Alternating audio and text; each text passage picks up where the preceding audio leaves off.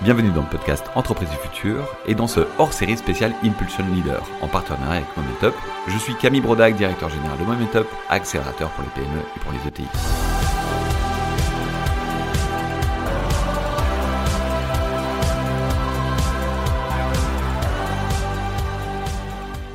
Dans cette série de podcasts, nous recevons des dirigeants référents, inspirants et entreprenants qui impulsent la transformation des PME et des ETI au quotidien.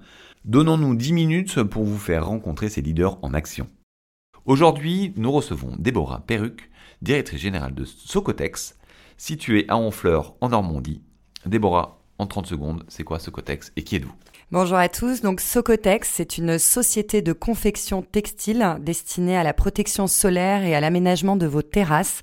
On fabrique des stores, des pergolas, des parasols, des voiles d'ombrage pour une prolongation de votre habitat et une protection intérieure et extérieure. Faites quelle taille on fait, euh, donc nous sommes une PME, on a une cinquantaine de personnes, on fait 7,5 millions de chiffre d'affaires.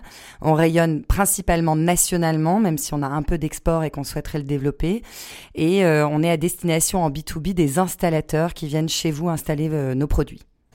Quel est le ou quels sont les éléments les plus importants pour vous dans la transformation de votre entreprise?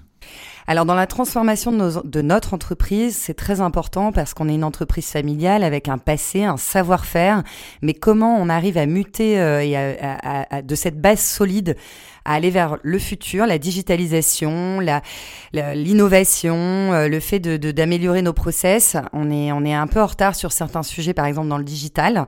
Euh, par contre, on, a, on est très agile en tant que PME pour innover. Ça, c'est une chance parce que par rapport à des industriels euh, qu'on, qu'on va, qui vont avoir un process beaucoup plus lourd, on a cette chance de pouvoir euh, réagir et, même d'être proactif et d'être très agile sur notre innovation. Mais maintenant, il faut vraiment qu'on passe la seconde sur euh, cet aspect digital. Vous, en tant que dirigeante, comment vous incarnez cette transformation? Comment vous la vivez? Et comment vous arrivez à embarquer tout le monde? Eh bien, je pense que déjà en tant que deuxième génération, en plus une femme, euh, on essaye justement de casser un peu les codes. Euh, moi, je, j'essaye d'embarquer mes équipes. On parle souvent d'un bateau, le fait d'être tout le monde dans le même navire, et essayer aussi de d'être en collaboration, d'avoir une vision partagée, euh, de la de la co-construire. Et, et je trouve qu'ensemble, on va plus loin, et c'est formidable parce qu'en fait, ils ont énormément d'idées, un potentiel incroyable. Euh, je ne suis pas experte dans certains domaines, je ne suis pas euh, experte techniquement non plus dans cette fabrication que certains maîtrisent. Euh, moi, ils ont de l'or dans les mains, donc euh, à nous tous, on peut aller très loin. Par contre, je pense avoir cette chance de, de savoir euh, fédérer, de, de, de, déceler les talents de mes équipes et de les faire travailler ensemble et d'avoir un côté business. Moi, ce que j'aime, c'est vendre, c'est c'est faire rêver et puis et puis j'adorerais que nos produits rayonnent, que ce savoir-faire français qu'on qu'on a et qui est magnifique rayonne à travers le monde. Vous avez des réussites à nous partager? Oui, avec plaisir. Ben, nous, euh, on a vraiment, je trouve qu'on fait un travail qui est, qui est sublime puisqu'on fabrique des produits qu'on retrouve sur nos terrasses partout. Et c'est vrai que de voir euh, des réalisations dans des endroits euh, prestigieux. bon, après, voilà, on a des voiles d'ombrage dans des endroits magnifiques dans le sud, vu que là, actuellement, nous sommes dans le sud, par exemple. On a fait les annexes du Vélodrome de Marseille aussi. C'est des choses plus terre à terre. On a fait le Grand Hôtel de Monaco. On a fait le Yacht Club de d'Antibes, euh, enfin des choses euh, qui sont euh, des belles réalisations. Et après il y a l'humain. Moi je trouve ce qui est génial chez nous, c'est la diversité. On a réussi cette mixité homme-femme, cette génération, puisqu'on a eu beaucoup de départs à la retraite avec mon père, et on est vraiment un mix maintenant de seniors et de juniors, et de la diversité aussi dans les profils. Moi j'ai des anciens tailleurs sénégalais, j'ai une polonaise, j'ai vraiment cette diversité humaine. Je pense que c'est ce qui va nous aider à, innover et, euh, et, progresser dans, dans ce côté digital qui nous manque aussi pour aller encore plus loin. Dans toute transformation, il y a toujours des freins. Vous avez connu des freins Comment vous avez fait pour justement les, les, les passer. Oui, les freins, moi justement, ce que je vous dis, c'est que j'ai encore certaines personnes bah, qui sont euh, très très éloignées de certains euh, euh, facilitateurs numériques et, et c'est pas facile. Là, on vient d'installer Teams, la partie Office 365 pour mieux collaborer, mieux travailler ensemble. Et dans mes chefs d'atelier qui travaillent dans les usines, c'est compliqué. Ils ont beaucoup de mal à, comprendre. Ils sont plutôt d'abord dans le bah quoi ça va servir, voilà. Et même même des jeunes sur le terrain, des commerciaux, au début, ça, ça les embête quoi. Ils comprennent pas l'intérêt et c'est vrai que C'est pas facile, mais je pense que on va en avoir besoin et de toute façon, les nouvelles technologies sont au service de l'humain. Et cette fois, cette peur en fait du changement et d'avoir peur qu'on leur que leur métier ne serve plus à rien, mais en fait pas du tout. Euh, je pense que l'humain n'a pas pour vocation de rester dans sa zone de confort ou de ne pas avoir de valeur ajoutée, de faire des tâches répétitives. L'intérêt, c'est qu'on soit là pour les valeurs ajoutées.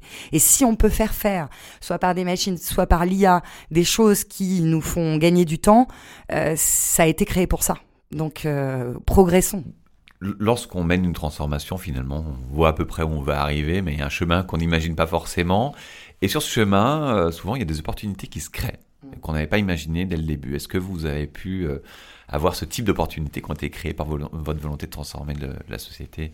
Oui, bah par exemple à l'heure actuelle, je suis sur euh, le, projet de construire un nouveau bâtiment. Alors c'est un métier tout nouveau pour moi. Hein. Je, je, je, je n'ai jamais construit d'usine encore, mais c'est hyper challengeant et intéressant. Et en fait, j'ai eu cette opportunité opportunité euh, d'avoir un, terrain euh, formidable qui pourrait me permettre de déménager euh, tout proche. Et c'est vrai que dans tout ce qu'on veut entreprendre comme, comme justement transformation, on a vraiment ce besoin de changer d'environnement parce qu'on a vraiment un bâtiment vieillissant. Donc déjà pour la partie RSE qu'on souhaite mener, c'est très compliqué de le transformer pour être dans la décarbonation, pour être aussi dans, dans un environnement chouette et dans une meilleure productivité parce qu'on a des bâtiments qui peuvent pas se se, changer, donc euh, de pouvoir construire et, de faire euh, partir d'une page blanche, c'est un super projet pour nous et ça peut nous apporter mais un élan euh, formidable quoi, améliorer une productivité euh, de dingue et en plus un confort de travail et un impact environnemental formidable.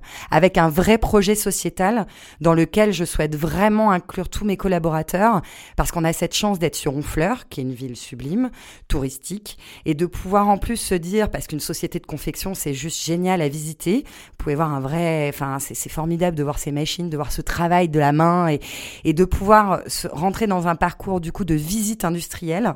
Ça peut apporter à la ville parce qu'on fleur est, super pour plein de choses, mais euh, voilà, on y va une fois et puis parfois on sait enfin, ça manque de, certaines autres choses à visiter et une proposition, vu qu'on est labellisé entreprise du patrimoine vivant, ça pourrait vraiment euh, apporter un projet euh super d'avoir en plus ces nouvelles générations qu'on pourrait former, euh, éduquer, visiter, mais également des gens qui ne connaissent pas et, et découvrir nos produits. Donc l'idée, c'est de créer aussi une école dans, cette, dans ce prochain bâtiment pour former mes clients de demain, mais mes collaborateurs de demain aussi.